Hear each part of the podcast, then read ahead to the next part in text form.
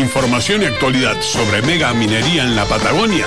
Desde Esquel arranca la columna de Julián Razo. Lo escuchás en Mañana Random.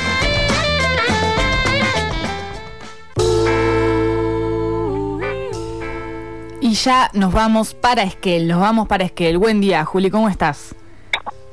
Buen día, ¿cómo están? Buen día. Bien, acá estamos. Qué gusto escucharte, la verdad que teníamos muchas ganas de, ya que, llegue el día de esta columna, porque la verdad que hay un montón de cosas para, para comentar, eh, así que vamos a, elegir, a dejarte elegir a vos por dónde querés arrancar esta, esta columna de hoy. No, si les parece hacemos un repaso, porque fue una semana que estuvo atravesada por la visita del presidente al Lago Pueblo, y eso, además de todo lo que pasó, dio lugar a que el tema se ponga en agenda, se, finalmente, ¿no? O sea, es algo que se viene hablando, nosotros en este programa lo venimos hablando desde el año pasado, pero bueno, de repente, eh, cosas, ¿cómo son las cosas, no? Eh, un hecho lamentable y vergonzoso como que se ataque a una, una comitiva presidencial, así en abstracto lo digo, ¿no? Un hecho que decís, uy, si soy noticia por eso, tampoco me voy a, hacer mucho orgullo, ¿no? Pero bueno, finalmente puso puso en cuestión, en agenda, algo que, que, ya era hora que se discuta Chubut y que, y que se discuta el rol del, gobernador, ¿no? Y que Nación, eh, eh, de, alguna forma, eh, le ponga blanco sobre negro sobre lo que está pasando en la provincia también, ¿no? Sí, la verdad que sí, porque, bueno, eh, primero eh, la, la, llegada de, de, Alberto Fernández y todo esto fue el sábado y recién el lunes salieron como a soltarle públicamente la mano a Arcioni eh, con un poco de delay. Fue así, ¿no? Sí, eso da, da para pensar ahí como, bueno, cuál es la cuestión ahí política de fondo, pero además no solo por digamos, la, la, el enojo contra la media minería, eh, que obviamente está a flor de piel, sino también por toda la crisis de años que viene arrastrando la provincia de Chubut. A ver, para quienes somos de Chubut, lo que pasó era en cierta forma previsible, ¿no? Pero no por el, porque no entra dentro de la famosa grieta, ¿eh? No, acá no se atacó a Alberto por ser el presidente, ni por ser del frente de todo, ni, de, ni no se atacó por eso. La bronca es por impulsar la media minería y sobre todo por sostener a Arcioni. Sí, eh, eh, si ustedes ven los videos, escucha que el fuera acción y se grito, digamos, no se está pretendiendo echar al presidente, pero hay una bronca con un gobernador que, bueno, suponemos que alguien le está llevando agua y comida a la cueva porque desde ese día que no salió no salió mal, no sabemos dónde está. Eh, pero bueno, como decía, tras los hechos del sábado eh, hubo importantes declaraciones nacionales. Me gustaría, antes de lo que nombraba Lu del lunes, eh, destacar las palabras de Juan Pablo Biondi, secretario de Comunicación y Prensa de la Presidencia, ¿sí? Sí. Biondi le bajó los humos enseguida a la cuestión. Dijo que una piedra como la, como la arrojada no desvíe la mirada con la foto de la piedra, ¿sí? y, diciendo la agresión recibida de parte de una decena de personas escondidos entre manifestantes genuinos, esto dice Prensa Nación, no puede desviar la atención de lo que resulta relevante y necesario en estos momentos para quienes todos lo han, lo han perdido y los datos de toda la ayuda que eh, bajó Nación a, partir de los incendios en los municipios del Lago Pueblo, eh, El Hoyo y también para la zona del Maitén. ¿Qué ¿Qué pasó que, que vos decías, recién el lunes eh, le empezaron a soltar la, la mano a Cioni? Bueno, ¿qué pasó? Mazzoni pasó. Mazzoni es el ministro de Seguridad de Chubut, que en conferencia de prensa el lunes le echó la culpa a Nación por las fallas en el operativo, ¿sí? Ah. Ahí, ahí el, ministro de Seguridad de Chubut indicó que le entregaron un itinerario distinto al que se realizó, le dijeron que iban a ir a un lugar y fueron a otro, que, que provincia había movilizado 130 policías y los estuvieron esperando en otros lugares donde nunca llegó el presidente. ¿sí? Y también, eh, a ver, un poco también, vamos, vamos de a poco, ¿qué pasó igual? A pesar de lo que dice el ministro de Seguridad, Arcioni llegó hasta donde estaba Alberto Fernández. ¿sí? se coló en la comitiva.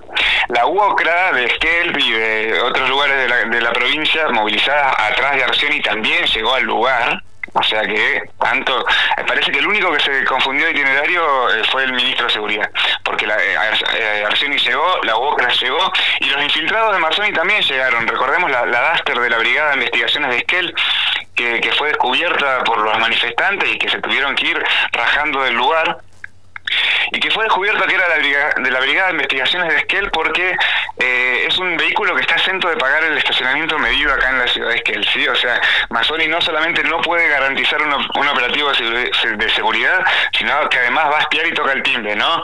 Eh, metió infiltrados la policía del Chubut estuvo en otro lugar, el lunes estuvo diciendo que tenía un itinerario falso, pero metió infiltrados con, camionetas que, son de civil, pero que están registradas de la policía del Chubut para no pagar estacionamiento acá en la ciudad de Esquel, por ejemplo, ¿no?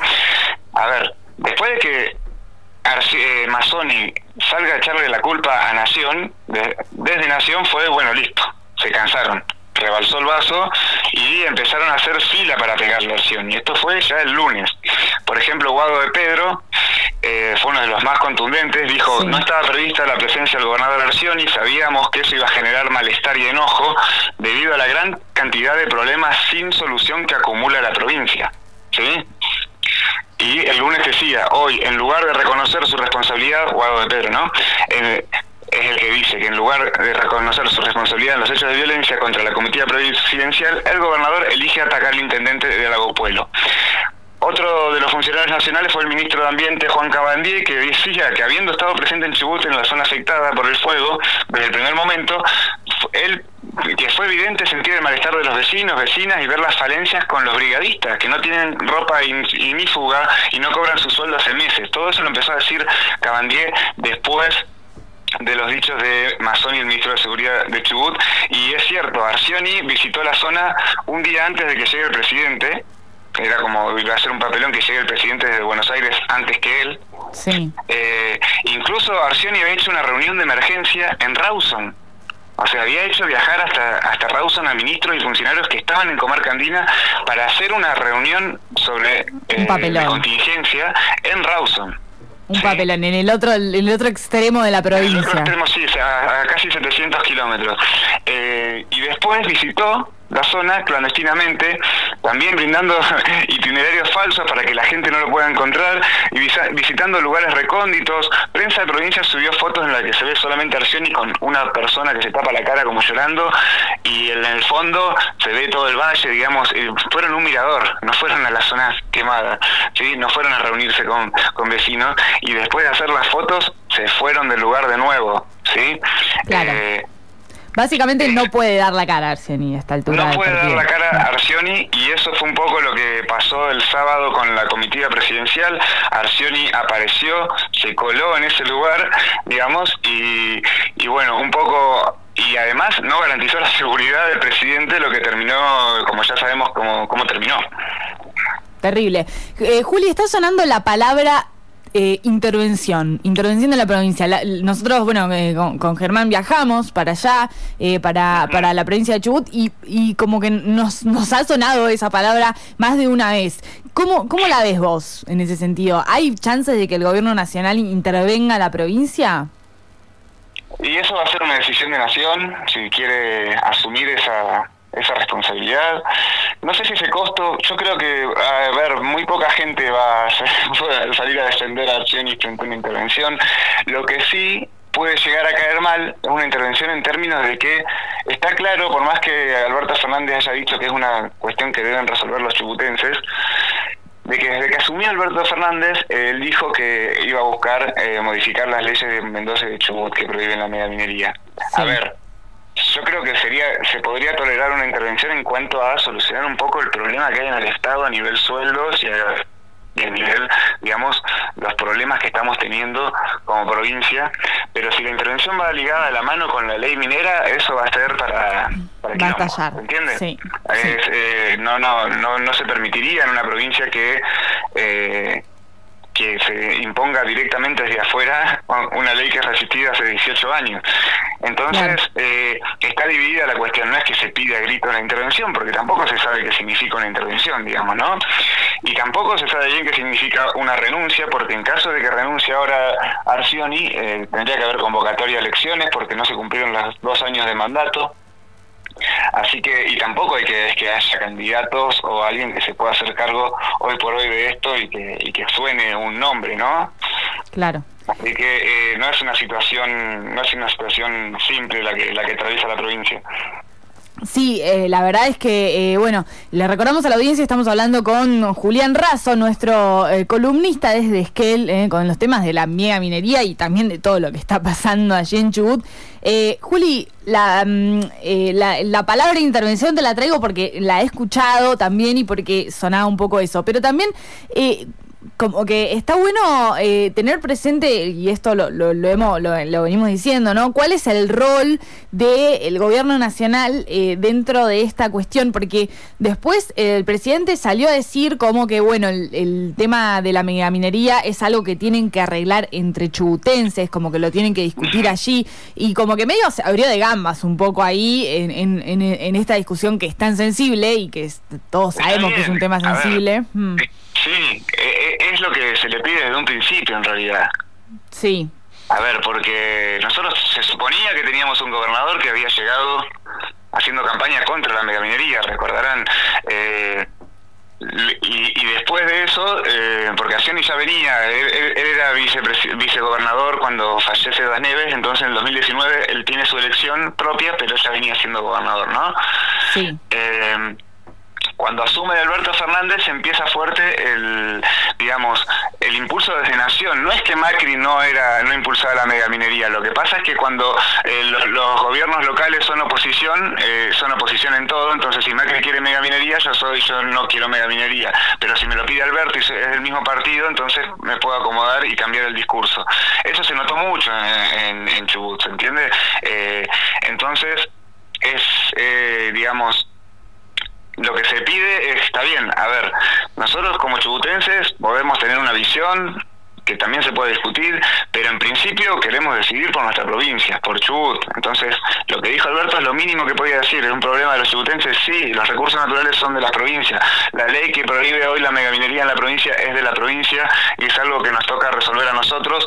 Y, y si nos dejan decidir solos, vamos a seguir sosteniendo eh, que preferimos buscar otras alternativas de desarrollo. Y es algo que también se puso en agenda eh, todo el tema del desarrollo, ¿no? Cómo C5N estuvo cargando fuerte oh, contra el gobernador esta semana, pero también contra lo que denominaron un ambientalismo bobo, ¿no? Algo que cayó muy mal en todo el sector y en todo Chubut. Eh, muy mal cayó. Muy mal cayó porque se está dando una discusión, podríamos decirnos en el progresismo, ¿sí? Que pone márgenes opuestos medio ambiente y desarrollo, ¿sí? Que es una discusión interesante pero se están mezclando varias cosas. Están mezclando muchas cosas, a veces por ser un tema nuevo para muchos, pero también a veces se están mezclando malintencionadamente. Por ejemplo, se está hablando mucho de la transición energética, la necesidad de dejar de generar energía con, por ejemplo, hidrocarburos, ¿no? con la quema de, combustibles fósiles, eh, hablamos de petróleo, pero también bueno hablamos de, carbón, ¿no? Eh, que son formas de generar energía muy contaminantes, sobre todo en términos de gases, de efecto invernadero, de la capa de ozono, digamos, a nivel mundial se está discutiendo la necesidad de pasar a energías más limpias, que se les dice. Sí. En cierto punto, ¿no? Limpias, porque eh, muchas de esas energías necesitan eh, metales raros, necesitan litio, necesitan cobre, ¿sí? Claro. Entonces, es una discusión súper interesante, ya la hemos, eh, hemos avanzado en esto algunas veces en la columna.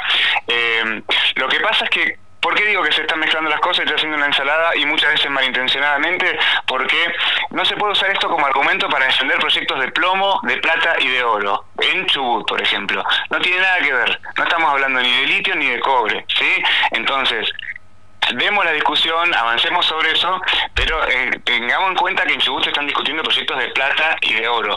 Y otra cuestión es importante, a ver, América Latina, por ejemplo, extrae el 45% del cobre a nivel mundial. ¿Pero cuánto consumimos? El 6%. Claro. Bausita, por ejemplo, datos que, que proporciona hoy el, abogado Viale. 26% se produce y se consume el 2,9%. El oro se extrae el 15% de lo que se usa a nivel mundial y consumimos solamente el 3%. Sí. Yo me pregunto, ¿no? ¿Cómo haríamos, cómo vamos a hacer una transición energética en América del Sur si antes permitimos que se, que se lleven todos los minerales? No estamos hablando de, sacar minerales para hacer una transición energética ni para desarrollar nuestra industria. Estamos hablando de exportar eh, de, eh, materiales en bruto, sin refinar ni siquiera, minerales sin refinar, eh, estamos hablando de naturaleza sin valor agregado, lo sacamos y lo metemos en barcos. No estamos hablando de ninguna transición energética ni ningún desarrollo industrial local, estamos hablando de un saqueo colonial.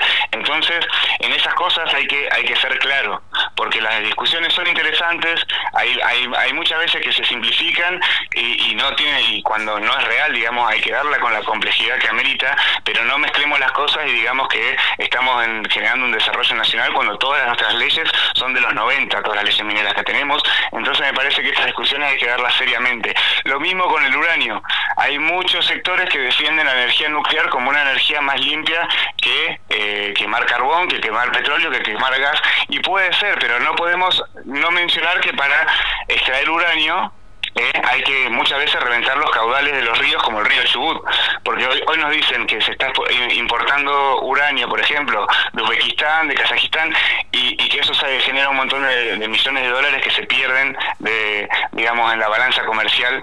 Eh, y, y, por eso sería mejor producir uranio en nuestro país para las plantas nucleares que tenemos. Sí, pero bueno, a ver, nosotros en Chubut tenemos un solo río y los yacimientos de uranio están sobre el río Chubut. ¿Qué, sentido tendría reventar un río para sacar uranio? Yo me pregunto, si sacamos uranio eh, del río Chubut, vamos a alimentar centrales eléctricas y, por ejemplo, bueno, se puede desalinizar eh, el agua de mar para, para hacer agua potable, ¿no? y eso eso se puede hacer pero consume mucha energía eléctrica. Y parece me parece que es un, plan del señor Burns no reventar un río para producir para para alimentar centrales eléctricas que le den energía a plantas que potabilizadoras de agua y a, mineras que extraen el río cuando justamente hoy por hoy tenés 300.000 personas utilizando el agua de ese río. Una cosa un círculo un círculo que, que lo único que genera es gasto y, y un consumo de de, energía, de minerales y de cosas que, se alimenta, se retroalimenta y, solamente le funciona, le funciona a los dueños de esas empresas, digamos. Nosotros discutamos lo que nos sirve realmente como pueblo. Tal cual, ¿no? El, impacto ambiental eh, como que parece fuera de la discusión. Juli, eh, te quiero leer un mensaje acá que nos llega para vos. Dice, un abrazo para Julián, siempre tan preciso y correcto. Me encanta escucharlo. Dice Gloria, gracias, gracias dice una pregunta. O sea, lo que dijo el presidente está bien, es un problema eh, de ellos que resuelvan ellos, ¿les está dando la autoridad para resolverlo? ¿Es así? Gracias, pregunta Gloria. A ver, eh, si yo creo que, que Chubut no es una zona de sacrificio, eh, no lo estoy planteando porque deseo mal al resto, ¿no? Estaría bueno poderlo discutir como modelo de país, estaría bueno poderlo discutir a, a, gran escala, ¿no? Recién hablábamos de datos que son de América Latina en, su totalidad, ¿no? La cantidad que extraemos y la cantidad que usamos de cobre, por ejemplo. Eh, a lo que voy es que es que por lo menos el gobierno nacional públicamente dejó de presionar a Chubut para que la megaminería. Eh, eh, en realidad, si, fuese consecuente el gobierno nacional con eso que dijo Alberto desde el 2019 cuando asumió, no tendría a, a Culfas y a Hensel, que es el Ministerio de Desarrollo Productivo y el secretario de, Minería de Nación, rosqueando en Canadá y con Narcioni el proyecto de zonificación de la provincia.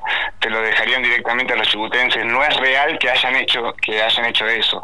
Pero que lo diga el presidente este sábado, eh, fue un buen indicador para, para por lo menos que, la discusión en Chubut se dé en términos de, entre los chubutenses y dejemos de tener esa presión nacional que, que, condiciona un montón lo que lo que podemos decidir como provincia y es algo que, me parece que, que compete a la provincia por lo menos en, en términos de, legales, ¿no?